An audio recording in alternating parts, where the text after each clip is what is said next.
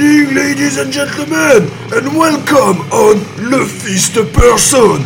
On this bonus episode tonight, it's gonna get fucking wild. We're gonna be brawling, we're gonna be poking eyes and biting ear. Your slag of a mother will get a panty in a fucking twist. Only on Le Fist Person.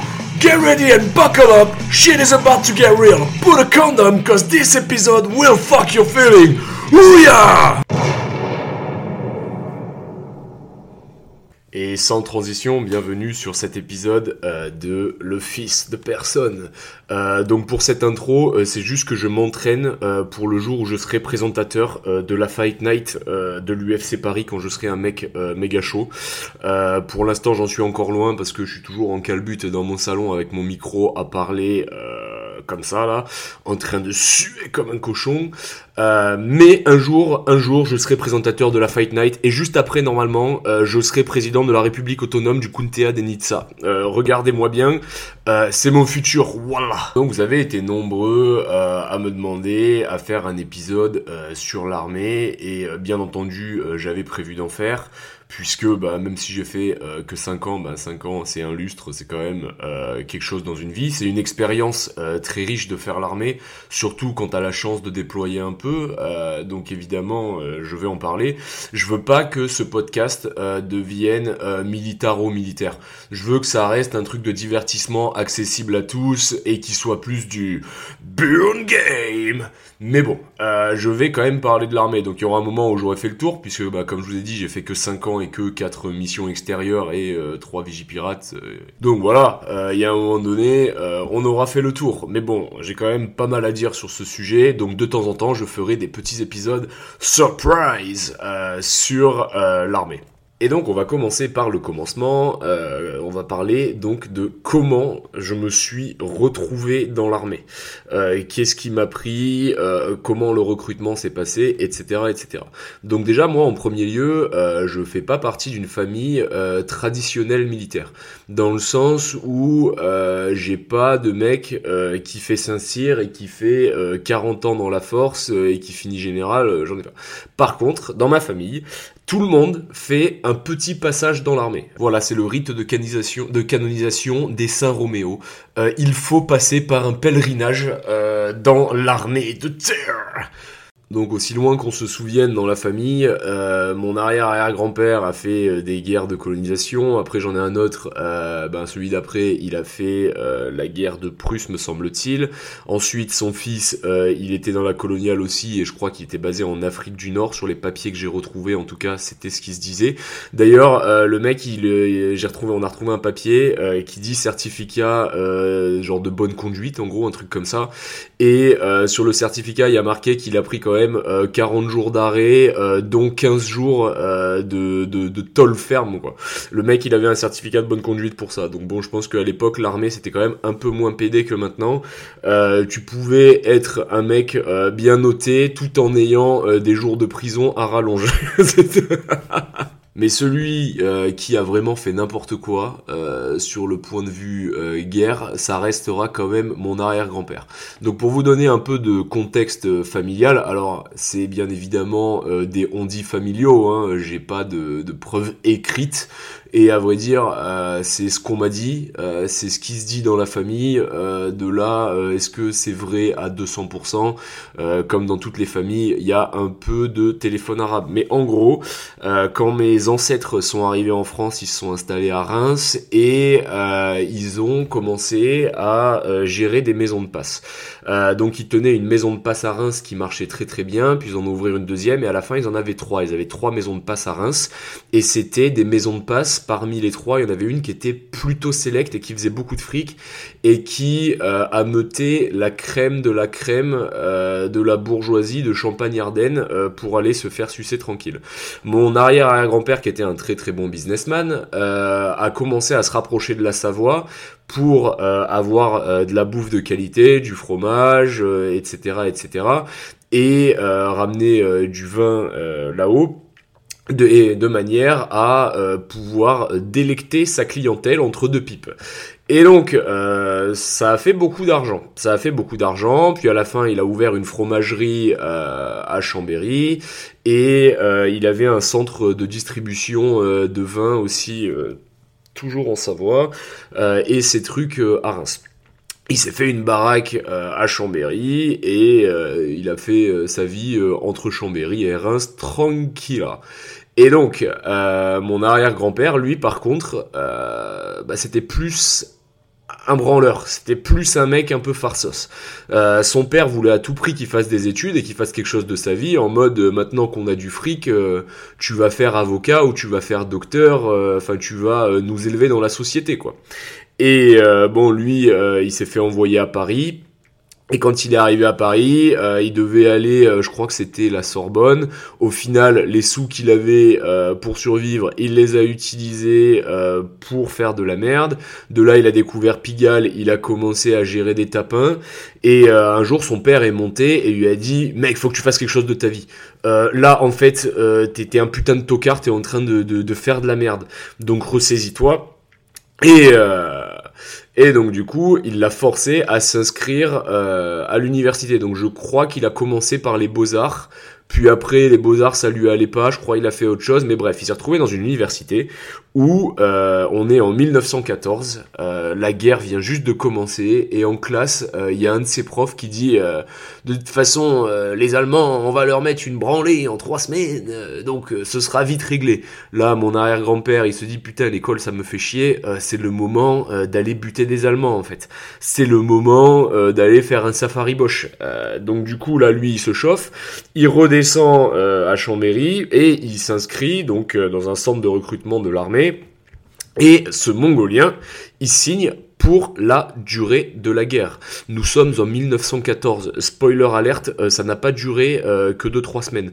Donc euh, le mec, il s'est retrouvé un peu dans le dur sur le front des Alpes, puis après il a continué la campagne un peu à droite à gauche, enfin tu sais sur toute la partie Méditerranée.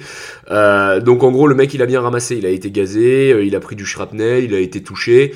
C'est un miracle que ce mec soit pas mort. En plus il avait un moment de ce que j'ai vu au niveau de l'uniforme parce que j'avais une photo de lui et il y a des mecs du coup qui m'ont euh, qui m'ont dit euh, que c'était une tenue euh, d'estafette. Donc en gros, euh, son job à lui, euh, c'était de courir entre les lignes pour transmettre les ordres, parce qu'avant il n'y avait pas les talkie-walkie, t'as compris. donc le mec, il est revenu de la Première Guerre mondiale complètement zinzin. il était apparemment complètement fumé du casque. Il était assez violent. c'était un mec têtu et égoïste. voilà, c'était un mec un peu énervax. Et puis il a repris le business familial de pute et de distribution de vin. Ah alors alors alors, avant de faire ça, euh, son père lui a quand même euh, racheté 21 business. 21 business qu'il a coulé successivement euh, parce qu'il savait pas gérer un putain de business. Donc forcément, quand il a récupéré le business familial, voilà, t'as compris comment ça s'est passé. donc bref. Ensuite, il y a eu la Seconde Guerre mondiale, il a un peu brillé pendant la Seconde Guerre mondiale et ensuite il a fait de la politique. C'est la seule fois de sa vie où il a été bon, ce mec était incapable de gérer des boîtes, euh, le, seul, le seul moment où il a été excellent, c'est quand il a fallu faire de la politique. Euh, je pense que ça en dit long sur une personne quand t'as échoué dans tout dans ta vie, mais qu'en politique t'es excellent. Voilà, le, être bon en politique, euh, généralement, c'est quand même un sacré red flag. Mais bon voilà, il a fait son truc euh, puis après il est mort. Et ensuite, euh, mon grand-père, bah, mon grand-père, il a fait l'Algérie. Euh, il a fait l'Algérie, puis après la guerre d'Algérie, il a aussi fait deux trois barbouzeries. bon, c'était encore une autre époque. c'est pas ma guerre, c'est pas mon époque, c'est pas mes problèmes. Enfin voilà. Et euh, ensuite, euh, mon père, lui, a fait l'armée et il a fait un séjour à Tahiti euh, de 3 ou 4 ans, je crois. Et ensuite, euh, ben vient moi. Donc moi, j'étais toujours assez fasciné par l'armée. ça me faisait bander. J'avais vu beaucoup de films de guerre dans la fameuse armoire à DVD. J'avais joué à deux trois jeux vidéo où c'est un peu la guerre. Et en fait, c'est vrai que ça m'inspirait pas mal d'aller à l'armée. Donc du coup, à 17 ans, je me suis pointé au CIRFA de Nice, à côté de Et euh, Séguran qui, était, qui n'existe plus d'ailleurs, je crois. Bref. Euh, donc je me suis pointé au CIRFA et là je vais voir le mec de la marine. Bon, le mec de la marine, il est pas inspirant, donc ça m'inspire pas. L'armée de l'air, pareil. Et là, j'arrive au niveau du bureau de mec, du mec de l'armée de terre. Donc je toque, tu. Bonjour monsieur, ce serait pour un renseignement. Euh, là, le mec, tu sais, il me regarde, il est en arrière sur sa chaise comme ça, il dit rien et me fait Vas-y, rentre. Donc j'arrive, je rentre. Euh, le mec dit Vas-y, assis-toi. Donc je m'assois et il me dit, il me regarde longuement, il dit rien. Gros stand-off et il me dit euh, Ouais, toi, t'iras pas dans les troupes de marine, au moins ça c'est fait. Comment ça, j'irai pas dans les troupes de marine euh, Si, si, euh, les, troupes de marine, euh, moi j'adore ça. Les, les, troupes de marine, c'est trop bien. Cocorico, les bateaux, la marine nationale, troupes de marine, ouais, ouais, vas-y. En fait, je veux faire ça. Genre en fait, euh, si tu veux, à partir du moment où le mec il m'a dit que j'irais pas dans les troupes de marine, et j'étais méga motivé pour aller dans les troupes de marine. J'étais là en mode mec, je vais dans les troupes de marine en fait. Euh, nique ta mère. Euh, oui oui, je, je vais là-bas. Je ce, ce truc là, euh, les troupes de marine, je sais pas encore ce que c'est, mais je sais que c'est ce qu'il me faut. Voilà. Donc euh, troupes de marine. Et donc, bon, je lui dis pas comme ça, évidemment. je lui dis oui, alors moi, j'aimerais commencer par une PMD pour être sûr. Le mec me dit, alors, la PMD, c'est de la merde. Euh, ok, euh, monsieur, euh, c'est de la merde, mais si c'est de la merde, pourquoi ça existe? La PMD, en fait, soit t'es très bon et tout le monde s'en bat les couilles, soit t'es une merde et c'est marqué sur ton dossier que t'es une merde, et là, maille, tu finis dans un régiment à 4 chiffres. Bon, ok. Euh, déjà, je savais pas qu'il y avait des chiffres dans les régiments, mais d'accord. Euh, très très bien. Euh, et voilà. Et là, le mec me donne un fascicule et me dit bon voilà, tiens vas-y, feuillette ce truc, renseigne-toi. Il me parle du 21. lui, il me dit qu'il était au 21. Le 21 Rima le régiment qui a ouvert tous les conflits sur les 30 dernières années. Oh, oh. Tu vois, genre, euh, le mec, en gros, il me dit, euh, le 21, c'est l'élite, le 21, il mange des clous au petit-déj, euh, le 21, c'est Enervax. Du coup, j'arrive un peu plus tard, donc j'ai mon bac, et... et là, un peu par hasard, je me retrouve happé par l'Angleterre. Euh, enfin, c'était pas vraiment par hasard. Euh, c'est que euh, je bossais dans la sécurité et que sur mes jours de congé, je sortais me mettre des turbo carabines dans le vieux Nice et je niquais beaucoup d'anglaises. Donc comme tout bon jeune intelligent, qu'est-ce que je me suis dit? Je me suis dit, euh, plutôt que niquer les Anglaises à Nice, autant aller en Angleterre et les niquer sur leur pays Surtout qu'à l'époque de mémoire, il y avait encore le conflit en Afghanistan. Euh, moi, je pensais pas que ça allait s'arrêter le conflit en Afghanistan, donc je me suis dit, vaut mieux que j'aille en Angleterre et que j'aille me faire euh, sucer par Shirley and Phoebe, etc., etc., et que ensuite, après mes six mois, je rentre, je m'engage en France, comme ça, je peux aller mourir tranquillement en Afghanistan euh, au moins je me serais fait euh, avaler le sexe euh, pendant pendant six mois comme un âne et après retour à la case réalité, je pète sur une mine. Enfin voilà, tu vois, c'était un peu la vibe que j'avais. Je me suis dit je vais profiter et après j'irai à l'armée. Donc, spoiler alerte, j'ai fait plus que 6 mois en Angleterre, puisqu'au final, j'y ai vécu presque 5 ans. Et donc, euh, en fait, euh, ce qui s'est passé, c'est qu'il y a eu euh, les attaques du Bataclan. les attaques du Bataclan m'avaient particulièrement touché déjà parce que The Eagle of Death Metal, c'est un groupe que j'écoutais pas mal. c'est un groupe que je trouvais cool et j'avais un pote qui était sur Paris en plus et qui lui me disait en plus il y a ça comme concert, tu devrais venir et qui me tannait à chaque fois. Donc mon pote Damien que je salue, il me tannait à chaque fois pour que j'aille. Enfin Damien, je crois que son vrai nom c'est Malik euh, mais c'est un rebeu qui s'assume pas. Euh, bref, je te fais des gros bisous, Damien. Euh, bref, bref, bref, bref. il voulait à tout prix qu'on aille au à ce truc-là, et moi, euh, j'y ai pensé, mais j'y suis pas allé. Donc quand ça s'est produit, je me suis dit, putain, imagine, j'aurais pris le billet et je serais allé au Bataclan comme un gros fruit. Euh, voilà. Donc euh, là, j'avais particulièrement la haine. Autant Charlie, je m'en étais battu les couilles. Parce que Charlie, c'était quoi? C'était 6 ou 8 morts. Euh, bon, 6 ou 8 morts, c'est très dégueulasse ce que je vais dire, mais on entend tellement des atrocités à la télé toute la journée que 6 euh, ou 8 morts, euh, si ça te touche pas, personnellement, tu t'en bats relativement les couilles. Charlie Hebdo, je savais même pas ce que c'était. pour moi, c'était comme le canard enchaîné, et le canard enchaîné, même ça, je savais pas vraiment ce que c'était. Donc, assez fugazi, tu vois, genre assez assez loin euh, de moi. Je voyais des mecs dire je suis Charlie, moi j'étais pas Charlie, j'en avais absolument rien à branler. par contre, le Bataclan là c'était pas la même. Il y a des gens qui se sont fait dessouder par des grosses merdes avec des calaches. Là, euh, c'était pas pareil. Là, en fait, euh, c'était sérieux. Et euh, si tu veux, à chaque fois que j'avais un entretien d'embauche ou euh, ou quelqu'un me demandait en Angleterre, est-ce qu'un jour je vais rentrer en France, le running gag, c'était toujours de dire, je rentrerai en France que s'il y a la guerre civile, mais sinon jamais de la vie je rentre en France. Et donc euh, là, en fait, euh, c'était le moment où il fallait porter ses grosses couilles. Parce que c'est bien beau euh, d'avoir une grande bouche, mais à un moment donné, si tu signes des chèques, faut avoir le fric dans la caisse, comme on dit. Donc du coup, je suis allé voir mes colocs. en plus, tu vois, j'étais vraiment dans une coloc sympa, on se marrait bien. Enfin, c'était c'était c'était le sbeul tous les jours de la semaine. je suis allé les voir et je leur ai dit, bah, je vais vous rendre la chambre, les gars, faut trouver un autre mec parce que bah moi, je me nachave et je vais en France. Donc j'appelle ma mère et je lui dis euh, ouais ben du coup euh, je vais rentrer euh, pour aller m'engager à l'armée. ma mère me dit ok bah écoute moi faut que je vois si je peux t'héberger parce que maintenant je suis avec un homme parce que mes parents ils sont divorcés et voilà je te dis bon le lendemain elle m'appelle elle me dit c'est bon c'est ok on a une chambre d'amis tu peux loger chez nous quelques mois en attendant d'être à l'armée. Ok vamos, donc euh, je prends mon billet EasyJet et je rentre dans le sud de la France. Donc ma mère vient me chercher à l'aéroport et puis on se dirige donc maintenant ma mère vit euh, à Cannes-la-Boca. Donc euh, j'arrive à Cannes-la-Boca et donc j'arrive, elle me présente mon beau-père. Et elle me dit, bah la chambre, c'est la chambre au fond du couloir. Je vais au fond du couloir, j'ouvre la porte et là, qu'est-ce que je vois je vois deux pieds de ganja dans la chambre. Euh, j'ai un petit moment de, bug. Je regarde ma mère, surtout que ma mère a toujours été anti-drogue, anti-alcool, anti-clope, anti ce que tu veux. Donc là, j'ai wow, euh, qu'est-ce que c'est que ça?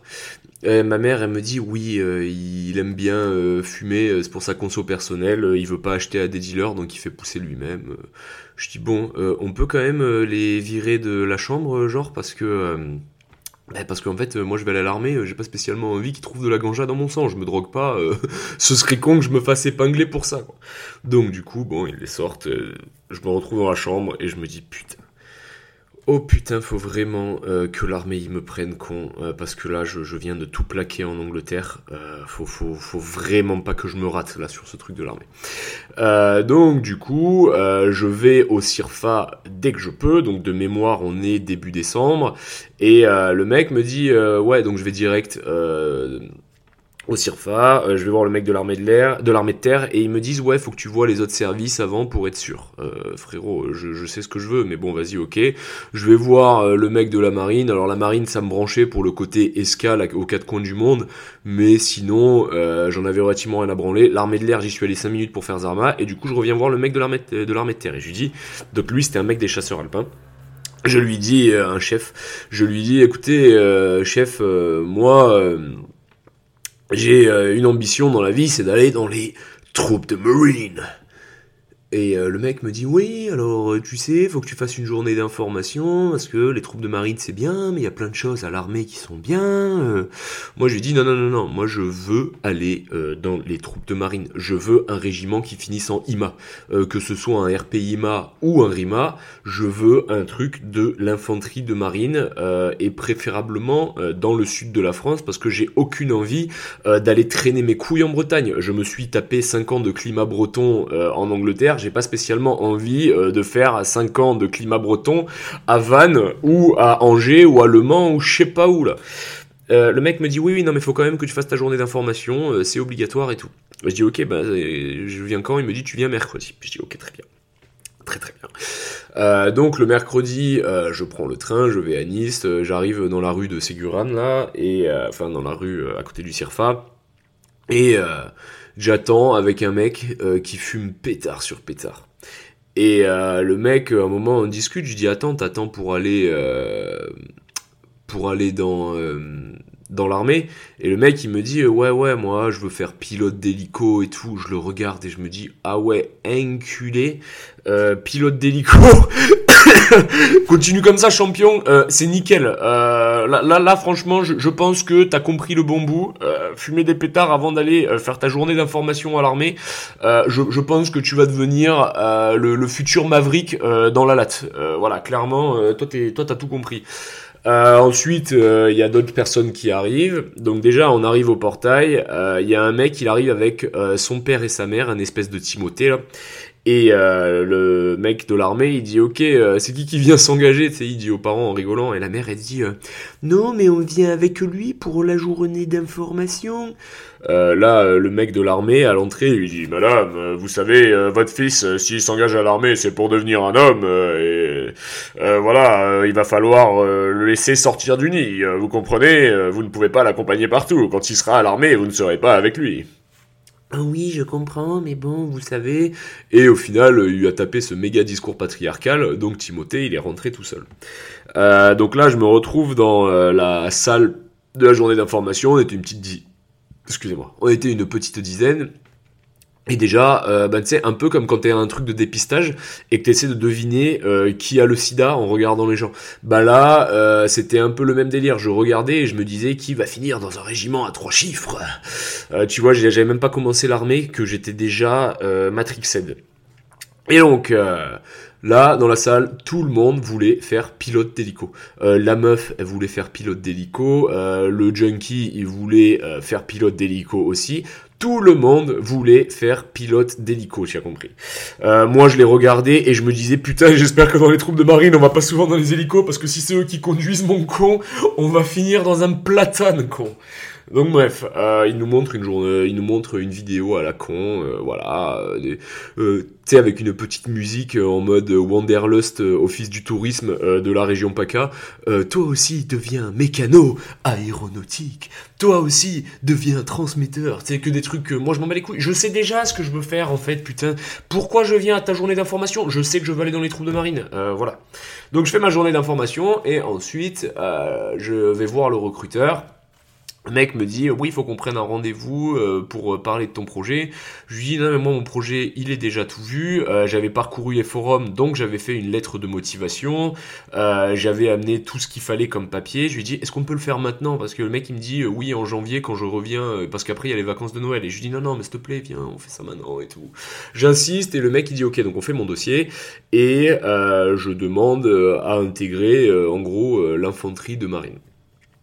Et donc euh, le mec me dit ok bah vas-y euh, viens au CSO, il euh, y a le CSO donc euh, tu penses que t'es prêt en combien de temps? Je suis prêt. Non t'as pas compris, faut que tu t'entraînes en sport et tout. Non non si si si si je suis prêt. oui tu veux pas prendre deux mois? Non non non non non. c'est quand les prochains tests? Il me dit bah c'est la première semaine ou la deuxième semaine de janvier. je lui dis bah mets-moi dessus. Donc là pendant les vacances de Noël je m'entraîne en faisant des trucs inutiles, hein, qu'on se le dise clairement. Euh, genre je faisais des footings euh, de 25 euh, bornes, ce qui sert absolument à rien. En vrai, vaut mieux faire du fractionné pour exceller au test. Mais bref. Bref, j'étais un mongol, donc je partais courir, je partais de Cannes-la-Boca, j'allais jusqu'à Jouan-les-Pins et je revenais. voilà, ça faisait généralement 25 bornes en comptant l'aller et le retour. Et ensuite, il y avait une barre à traction sur le chemin du retour et j'essayais de me buter aux tractions pour que ça passe. Donc, euh, arrivé euh, le jour euh, de truc au CSO, donc je prends le train, je vais à Lyon et je vais au quartier général frère de mémoire s'appelle le quartier général frère. Donc déjà quand j'arrive, il y a plein de mecs dans leur tête ils sont déjà militaires. Genre moi je suis en train de me chier dessus, de me dire putain faut vraiment pas que je rate les tests. là c'est un vrai challenge. T'as des mecs qui parlent déjà comme s'ils étaient force spéciale. Et l'autre il était là en mode, il y avait un mec, mec je me souviendrai toujours. Le mec il était il voulait aller dans les forces spéciales et en gros, il parlait avec un autre mec qui faisait, euh, qui voulait aller dans la cavalerie, un autre mec qui voulait faire Saint-Mex mais qui savait pas trop quoi. Euh, le mec, il chambrait déjà. Ouais, vous les cavalos, vous les cavalos, nous euh, première PIMA. Frérot, euh, là t'es au CSO, au quartier général frère. Euh, s'il faut, en fait, t'es inapte P4 au test psychotechnique, psychotechnique. Donc en fait, ferme ta gueule.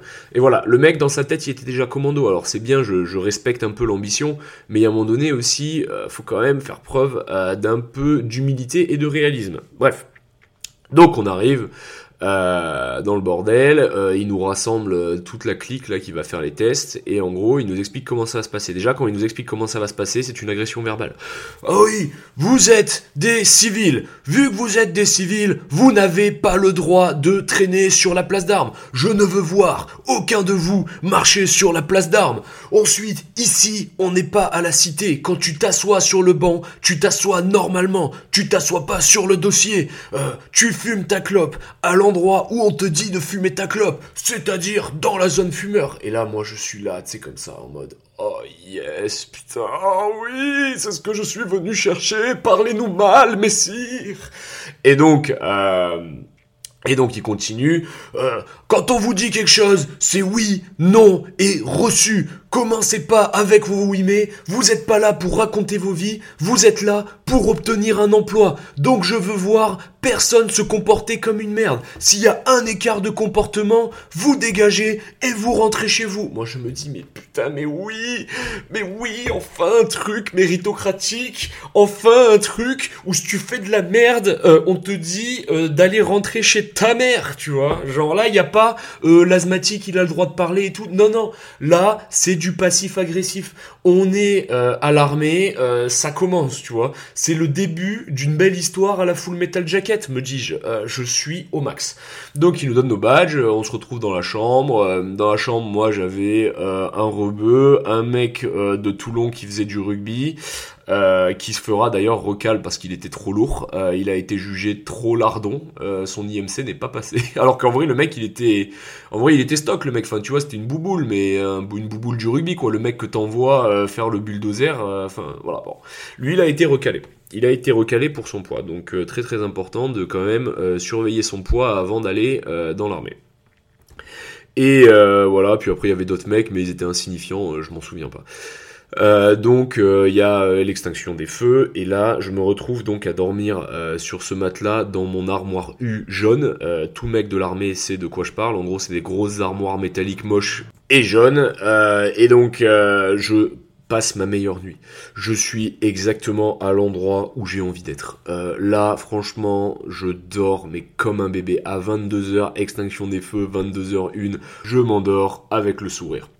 On se réveille à 5h du matin, euh, moi je commence à faire mon lit, il euh, y a le rebeu euh, de ma chambre, il avait le lit d'en face, il me regarde, il me dit Eh pourquoi tu fais le lit? Et moi je lui dis Ben on est à l'armée. Eh ça va, s'ils vont me faire ma clé, ils vont pas vérifier qu'on a fait le lit, Zarma. Oh pauvre. je me dis en fait, euh, je, suis probablement le mec euh, le plus intelligent euh, de cette session du CSO. Genre vraiment, je me suis dit, mais en fait, il y, a, vraiment le, la, crème de la crème de la France, il y a que des trisomiques. Oh, le mec, il vient à l'armée et il se dit, je vais laisser ma chambre et mon coin en bordel au moment où on est examiné, épié et qu'on nous regarde dans tous les sens d'un point de vue comportement, etc. C'est le moment où faut te tenir droit, bomber les pecs et pas t'appuyer sur le mur. Enfin, je sais pas, ça me paraît logique, mais apparemment pas pour tout le monde. Pas pour tout le monde. Donc bref, euh, on a euh, de mémoire, hein, parce que c'est un peu vieux quand même, euh, de mémoire, on a eu quelques heures sur les ordinateurs à remplir des espèces de QCM, donc un test d'anglais, ça aucun problème, puis après des tests psychotechniques, puis après un test médical. Alors le test médical, il me fait bien rigoler, parce que tu sais, c'est des questions à la con en mode est-ce que je consomme de la drogue? 1. Jamais. B. De temps en temps.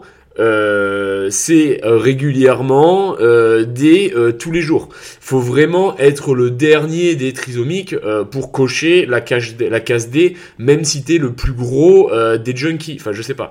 Mais bon, en tout cas, cette question existe. moi, je me suis dit, franchement, si cette question existe, c'est qu'il y a des cons qui doivent la cocher quand même. Bref. Ensuite euh, vient donc l'après-midi, euh, c'est la visite médicale. Donc euh, sur la visite médicale, déjà moi j'arrive, on me fait pisser dans un gobelet, la meuf elle me met sur le côté, elle me dit oui vous vous avez déjà pris des compléments et tout, genre des compléments, la meuf elle me parle de ça. J'ai jamais tapé ne serait-ce que de la whey à l'époque. Après, oui, euh, mais à l'époque, j'avais jamais pris un shaker de prot. Pour moi, les protéines euh, égale stéroïdes à cette époque-là. Si tu veux, euh, protéines égale se, dropper, se, se doper. Et donc, euh, la meuf me retient et je suis là en mode non mais comment ça? Elle dit non mais parce que vous avez des trucs dans votre urine. Moi, je suis là en mode attends, je me fais recal euh, alors que euh, j'ai absolument rien fait. Euh, je commence à baliser, je commence à transpirer euh, comme une prostituée un jour d'escale. Euh, je suis vraiment pas bien. Et euh, elle fait passer des gens devant moi et tout. Euh, moi, je suis toujours sur le côté. Euh, J'ai toujours pas passé l'épreuve de la piste. C'est la première épreuve. je suis bloqué. Au final, la meuf a dit non, en fait, c'est bon. Et donc je passe. Donc là, donc là, elle m'a fait monter la bouffaïs. Euh, J'ai cru que j'allais tomber dans les pommes. Bref. J'arrive dans le couloir, Euh, il y a l'autre là qui se prend pour un force spécial, il est à côté de moi et il commence à me raconter sa vie. Euh, il me raconte euh, je sais pas quoi et tout, et tu sais, nous la consigne c'était vous êtes dans le couloir en silence, aligné contre le mur et vous fermez votre gueule. Et là, euh, il y a un espèce de gros Renoir de 2 mètres qui ouvre la porte en bombe comme ça et dit Qu'est-ce que vous avez pas compris d'en fermer vos gueules? Quand on dit fermer vos gueules, qu'est-ce que vous faites? Vous fermez vos gueules! Moi, tu sais, genre, je suis là en mode, je regarde droit euh, dans le mur, je le regarde pas lui et tout, je fais genre le mec euh, stoïque, et il me dit, c'est toi qui parles! Je regarde, je dis non, il dit, ouais, donne-moi ton badge! Donc là, il arrive, il prend mon badge, et il me dit, tu passes avec moi après! Je me dis, putain du coup, euh, là, la porte se ferme. Je regarde le mec. Tu sais, genre, en plus, c'était un petit moche avec des lunettes, là. Euh, je le regarde, j'avais envie, j'avais envie de l'enculer. J'avais envie de lui dévisser sa putain de tête comme une ampoule et de chier dans son cou. Euh, j'avais envie de lui mettre. Je dis, moi, putain, je me tiens bien, là. Toi, t'es une grosse merde. Euh, tu vas finir enculé de transmetteur, je sais pas où, là. Me raconte pas ta vie. À cause de toi, je me fais niquer. À cause de toi, je me fais mal voir. Bon, bref. Donc là, le mec, il ouvre la porte. Suivant Donc je rentre. Et là, quand j'arrive, il me dit euh, C'est toi qui raconte ta vie là dans le couloir? Moi, je suis là en mode Ah non, euh, non, c'est pas moi. Euh, fait C'est qui? Je dis Ben, c'est pas moi, mais euh, désolé. Il dit Déjà, à l'armée, on s'excuse pas. Je dis Ok, très bien. Et donc, mec me dit Tu veux aller où Tu veux aller où, toi?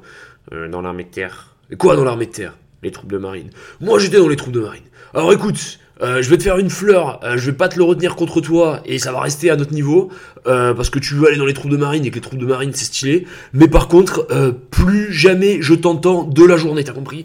Euh, Oui, monsieur. Ok. Donc euh, là, il arrive, il commence à me checker les chicots. J'avais une carie. Il me dit alors sache que pour ta carie, euh, je peux te faire recaler et te renvoyer chez toi. Vu que t'as une bonne tête et que t'as l'air d'être un bon gars, je vais faire, je vais faire comme si j'avais rien vu. Par contre, tu me fais soigner ta putain de carie avant l'incorporation. D'accord. Donc je l'ai fait soigner. Bah plus tard avant de m'engager, mais du coup il m'a laissé passer avec la carie. Mais sachez que vous pouvez vous faire recal avec une carie. S'ils aiment pas votre gueule et que vous avez une carie, euh, Finex. Donc euh, ensuite j'ai le test euh, de vue, euh, test de vue race. Juste je peux pas faire euh, tireur pointeur, je sais pas quoi euh, dans la cavalerie, un truc comme ça. Mais j'ai envie de te dire ça, je m'en pète un rein parce que de toute façon j'ai pas envie d'être cul de plomb. Et ensuite vient la légende du CSO, le fameux, le fameux toucher de testicule. Donc il y a trois portes. Trois portes, euh, deux docteurs hommes, un docteur femme. Et donc, euh, en fait, toi, t'es là, assis sur une chaise, et dès que t'entends suivant, faut que tu rentres euh, dans le bureau du docteur. Donc, euh, moi, je suis à... Il y a un mec devant moi, et là, c'est la porte du docteur femme qui s'ouvre, et t'entends « Suivant !» avec une voix de femme. Je vois que l'autre enculé, euh, là, euh, qui se prend pour un commando avec les lunettes, celui à, à cause de qui je me suis fait taper le badge, je vois que lui, il va pour rentrer euh, dans la cage du docteur femme. Donc moi, j'arrive, je me lève, je lui mets un tampon, je l'envoie dans le décor, et je rentre à sa place. Donc déjà j'arrive en bombe dans le bureau, la meuf elle me dit c'est comme ça qu'on rentre dans un bureau, on toque, on vous a rien appris, nanana. je dis bon ok. Donc euh, là j'arrive, elle me pose des questions, euh, j'essaie de faire deux trois petites blagues, elle ne rigole pas. Euh, ensuite elle me dit de me mettre en caleçon et elle me touche les boules. Euh, de mémoire je crois qu'ils m'ont aussi mis un coup de maglite, enfin un coup. un coup de lampe torche dans le sens ils ont éclairé mon trou de balle et ils l'ont regardé pour voir que j'avais pas des saloperies, ils m'ont pas enfoncé la maglite dans l'anus. Euh, rassurez-vous, c'est pas ce genre de coup de maglite.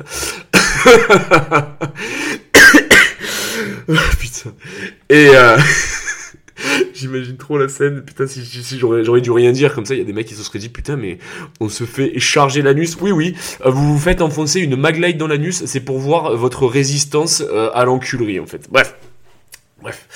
Euh, donc euh, du coup je passe. Et ensuite le lendemain c'est les tests sportifs. Donc euh, quand on arrive, moi je passe sur Luc Léger, donc il me semble qu'on était une petite dizaine, on passait par 10 il me semble, il me semble, enfin on n'était pas bon, on n'était pas tout le contingent sur le Luc Léger. Donc le Luc Léger c'est quoi? C'est 20 mètres où il y a des plots et tu dois courir entre les plots et à chaque fois qu'il y a un bip, tu dois être euh, derrière les plots. Et tu fais bip bip et tu fais des allers-retours entre les plots et faut calquer ton rythme de manière à être sur le plot et évidemment au fur et à mesure ça accélère. Donc euh, j'arrive euh, déjà il y avait une meuf elle faisait trop la belle et tout un mode tu sais genre de meuf un peu détestable que tu peux trouver dans les armées par moment en mode euh, allez les gars, euh, allez euh, ça va bien se passer. bon déjà elle elle a fait palier 2. Allez merci d'être passé, bisous connasse.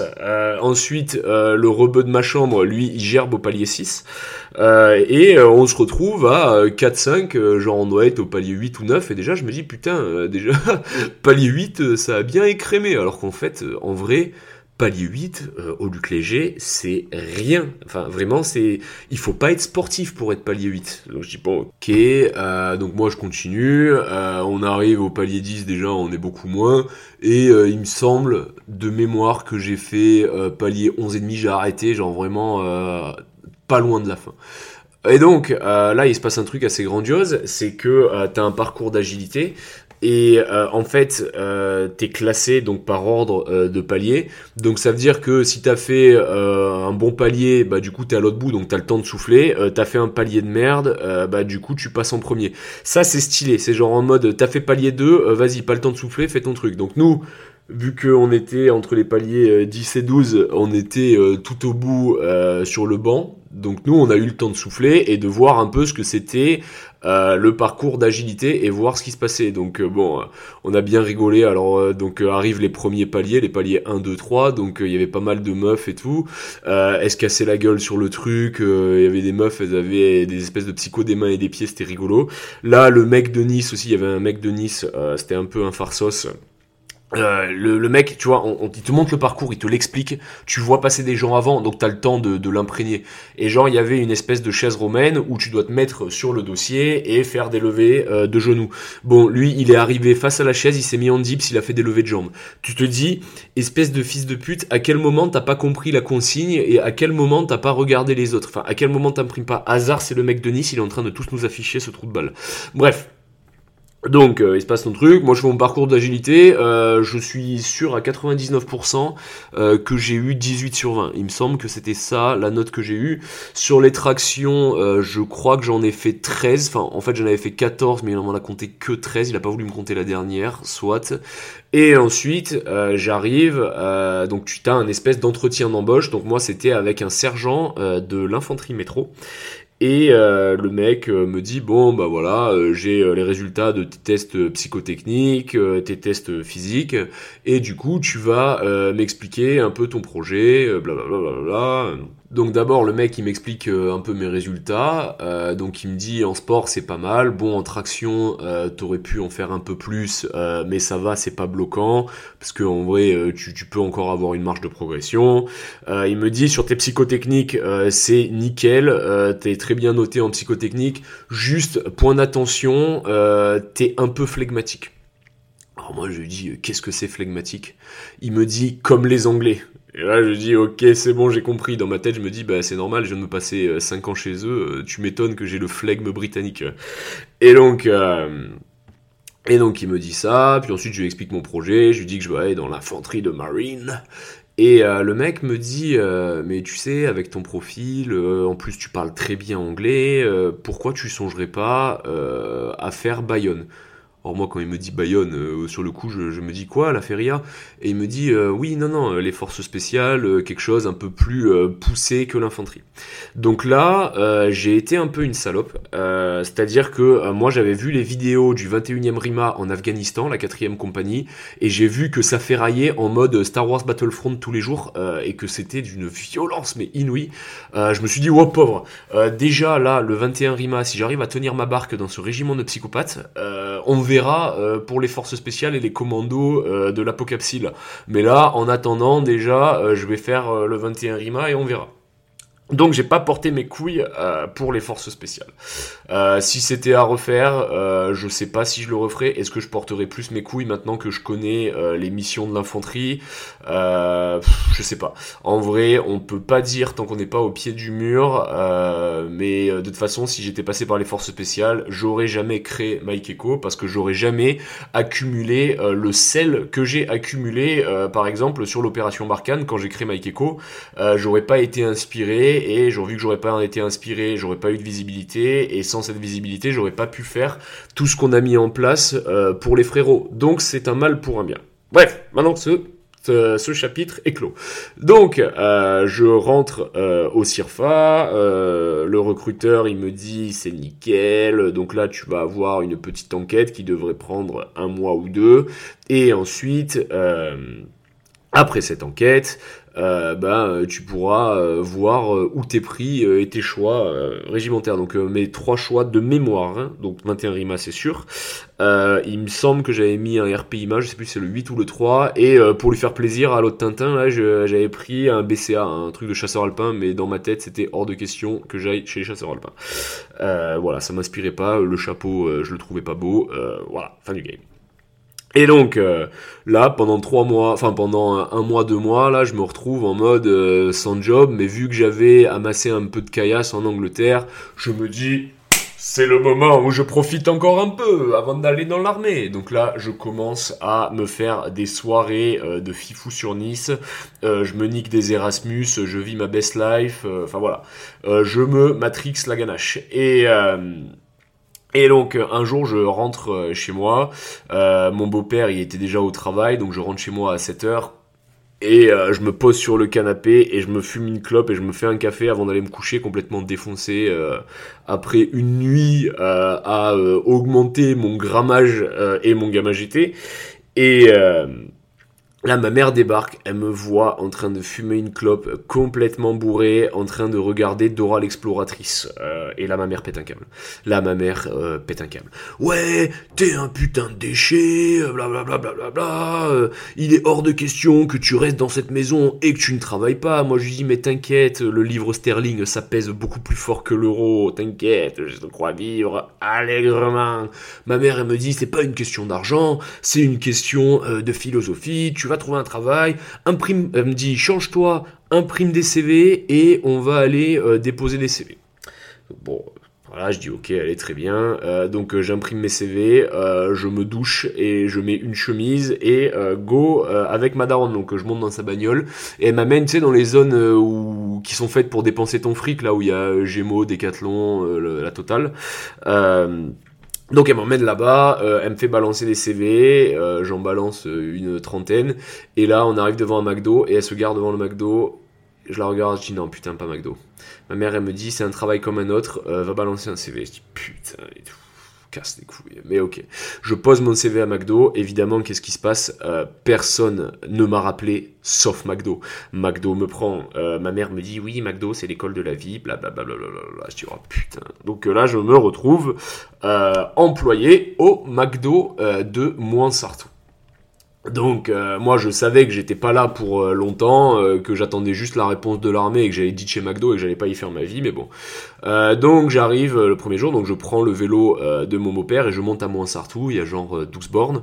je gare mon vélo, j'y mets le cadenas et donc je perçois mon uniforme de McDonald's. Donc quand je perçois mon uniforme de McDonald's, déjà, je suis pas un mec qui chiale facilement. J'ai eu deux trois saloperies dans ma vie et les larmes ne sont pas montées.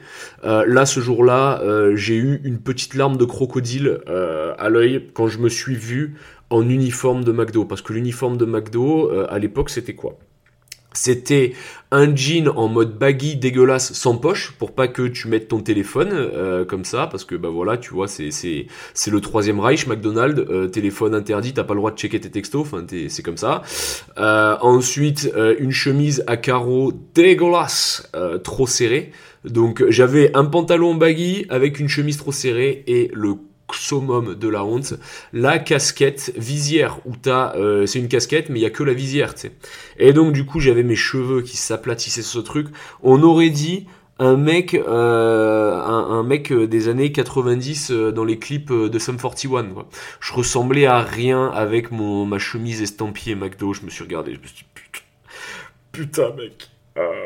Il y, a, quelques mois, J'étais à Londres, j'avais un costume violet, un costume bordeaux, un costume orange. Euh, j'allais en boîte et euh, je traînais avec un parterre de pétasses avec des fonichons. Euh, là, je suis un no-name au McDo de moins Sartou. voilà. là, là, là, là, c'est dur. merci maman. putain, c'est dur. Donc euh, là, ils arrivent, ils me font faire un QCM. Euh, j'avais bouffé pas mal de QCM hein, sur cette période de ma vie d'ailleurs. Euh, après m'avoir fait visionner une vidéo, en vrai, la bonne réponse à ce QCM à chaque fois, c'était la réponse de je me lave les mains. J'ai eu un truc genre 19 sur 20. le mec était impressionné. Il me dit waouh, c'est incroyable, t'as fait un bon score. Évidemment, fils de pute, que j'ai fait un bon score. C'est un test pour rentrer à McDo. pour qui tu me prends Bon bref. Bref. Euh, et du coup, je me retrouve à bosser à McDonald's. Euh, voilà. Euh, McDonald's était quand même une bonne préparation à l'armée parce que c'est assez réglementé. Il y a une procédure sur tout et rien. Et... Et surtout, les gens te parlent comme de la merde. C'est-à-dire que par exemple, il y avait une meuf, nous l'appellerons euh, Tiffen. Tiffen, quand elle voulait m'appeler, elle était là, elle faisait Thomas Tu vois, avec sa voix de avec sa voix de pute là. Euh, donc du coup, moi j'arrivais en bombe et à chaque fois je m'en boucanais avec elle parce que euh, genre j'étais prêt à me faire chier dessus à l'armée. À l'armée, euh, vas-y, je tombe sur le sergent Hartman de Full Metal Jacket, ça fait partie du game, ça fait partie du jeu, c'est comme ça. Par contre, la cousine, je suis à McDo, c'est pas toi qui va me chier dessus. Donc bon bref, j'avais des relations un peu compliquées avec El Management. Et donc se passe euh, se passe euh, trois semaines comme ça. Et moi je leur avais dit euh, je veux bosser toute la semaine je m'en bats les couilles de comment je bosse. Par contre le week-end je veux être libre parce que je voulais me poutrer la gueule et courir après les Erasmus le week-end. Voilà un programme sain dans un corps sain et donc, euh, évidemment, ils m'ont niqué là-dessus. Euh, j'avais genre des jours off, genre le mardi et le mercredi, euh, les nuits où il se passe absolument rien à Nice l'hiver. Et le week-end, je cravachais comme une salope. Donc du coup, qu'est-ce que j'ai commencé à faire? Bah après le travail chez McDo, je me douchais comme je pouvais. Et ensuite, j'allais sortir, me mettre des maximurges à Nice ou à Cannes dans le Carré. Et donc... Donc j'étais souvent bourré au travail euh, et je m'en boucanais en plus ça, donc j'étais vraiment pas l'employé modèle. Et euh, j'accrochais donc le vélo euh, que mon beau-père me prêtait dans le local poubelle. Et il y avait une manager qu'on appellera Nathalie, un peu en quête d'autorité, ça lui posait un problème moral que mon vélo euh, soit attaché dans le local poubelle, chose qui ne gênait absolument pas le passage. Je m'étais démerdé pour le suspendre de manière à ce qu'il soit pas dans le passage des pieds ni des poubelles. Donc en vrai, je m'étais fait chier pour que ça gêne personne. Mais elle avait décidé euh, avec son petit euh, uniforme de manager McDo que en fait, fallait pas accrocher son vélo ici. Donc là, euh, un jour, elle me dit oui, ton vélo, tu l'accroches pas là. Je dis bah si, parce qu'en fait, euh, là, euh, au bord de la route à Sartou, c'est un coup parce qu'il y a quelqu'un qui me chourave la selle. Donc en fait, non. Et elle me dit oui, non, tu peux pas faire ça. C'est interdit par la procédure de McDo, parce que aussi les gens à McDo, ils sont matrixés par McDo. T'as des gens. Bah d'ailleurs il y en a un là qui était avec moi qui était superviseur à l'époque maintenant il est manager le mec il vit et il respire McDo McDo c'était toute sa life et ce sera toute sa life bref et euh, je lui dis, ben, je prends le gauche. Et donc, euh, quand j'arrive, euh, elle a mis un cadenas sur le local poubelle. Et donc, du coup, je pouvais pas garer mon putain de vélo. Je suis rentré dans le McDo. Je suis allé la voir, elle, dans son bureau, genre même pas en uniforme. Je suis allé, genre, en mode en civil, quoi. Et je lui ai dit, à partir de maintenant, tu vas m'ouvrir le local poubelle pour que je garde mon vélo, sinon je viens pas travailler. La meuf, elle me dit, ah, bon, attends, je vais appeler la directrice. Donc, elle appelle la directrice. Je dis, je m'en bats les couilles. mon vélo, je le garde là. Parce qu'en fait, je t'explique, si je me fais chourave le vélo, là, euh, en fait, c'est avec mon beau-père que je vais me battre. Euh, va falloir que je le supporte. Déjà, il est pas facile tous les jours, ce mec. Euh, voilà. si je me fais chourer son vélo, oh pobrecito, je, je j'ai ma, vie c'est de la merde. Donc c'est mort, tu vois. Et donc du coup, je commence à m'embrouiller. Ma femme me dit ouais, ici c'est pas comme tu veux. Je lui dis écoute-moi bien là. Euh, en fait, je t'explique, euh, soit tu m'ouvres mon putain euh, de local poubelle pour que je garde mon vélo, soit je me casse. Me raconte pas ta vie, commence pas à me dire qu'ici c'est pas comme ça, ouvre-moi le putain de local poubelle ou je me casse. J'en ai rien à branler de McDo et je vous pisse tous dessus. Donc évidemment, la meuf elle commence à me hurler, elle me dit bah tu sais quoi, t'es viré. Et je dis eh ben c'est très bien, je suis Mac viré. C'est exactement ce que j'ai dit, me demande pas pourquoi. Euh, et je me suis barré. Donc euh, là, euh, après, je dis à ma mère ouais mon CDD à McDo il est fini pour pas qu'elle me casse les couilles. Et, euh, là, euh, Dieu soit loué, euh, après cette petite excursion McDonaldesque, je suis rappelé par l'armée et on me dit que je suis pris dans mes trois choix. Mazeltov, et le mec me dit, si tu veux, pour être sûr, tu peux aller au 21 Rima pour une journée d'information. Moi, je me dis, le 21 Rima, c'est à 20 minutes de train, vas-y, je vais jeter un œil, quoi. Donc, je vais là-bas, j'avais rendez-vous à 15h à la gare de Fréjus. Euh, à 16h30, il y a toujours personne. Euh, parce qu'en fait, le mec qu'ils ont envoyé pour venir me rechercher, c'est un mec, il a fait 9 ans de première classe, donc c'était un peu un prix Nobel. Euh, et lui, il a cru que c'était la gare de Saint-Raphaël, donc quand il arrive me chercher, il était, il a un peu pesté, il a dit ouais, j'ai pointé à la gare. Eh frérot, on m'a dit gare de Fréjus, je suis à la gare de Fréjus, pas la gare de Saint-Raphaël. Euh, voilà, bref. Donc j'arrive là-haut et je rencontre l'adjudant chef M. Euh, ceux du 21 Rima savent de qui je parle. C'est un espèce de Wallisien ou de Tahitien euh, qui a frappé la moitié du régiment de première classe à lieutenant. C'est un mec qui était connu euh, pour être le plus gros patateur du 21 dos Marinos. Donc en fait, c'est là que je réalise que cette journée d'information n'est pas une journée où on va me donner des informations sur le 21 Rima. C'est une journée où on va m'informer qu'en fait, je rejoins le 21 Rima et c'est comme ça. Donc j'arrive dans le bureau de l'adjudant-chef M, le mec me dit Yuri, j'ai fait ta lettre de cooptation au ministère, du coup t'es incorporé en mai. Ah Ah donc du coup, je suis incorporé en mai. Donc du coup, j'imagine que euh, le BCA et le RPIMA, euh, c'est Finex. Mais là, on est en avril, euh, c'est très très bien. mais nickel. Le mec il me dit, du coup, t'as signé combien de temps? Moi, je lui dis, bah j'ai signé deux, je veux signer deux ans. Le mec il me dit, non, deux ans, c'est pas assez, faut que tu signes trois. Ok, bon, ben, je signe euh, au moins 3. Il me dit qu'en plus, comme ça, tu as la reconversion. Alors, j'apprendrai plus tard euh, que c'est 5 ans la reconversion.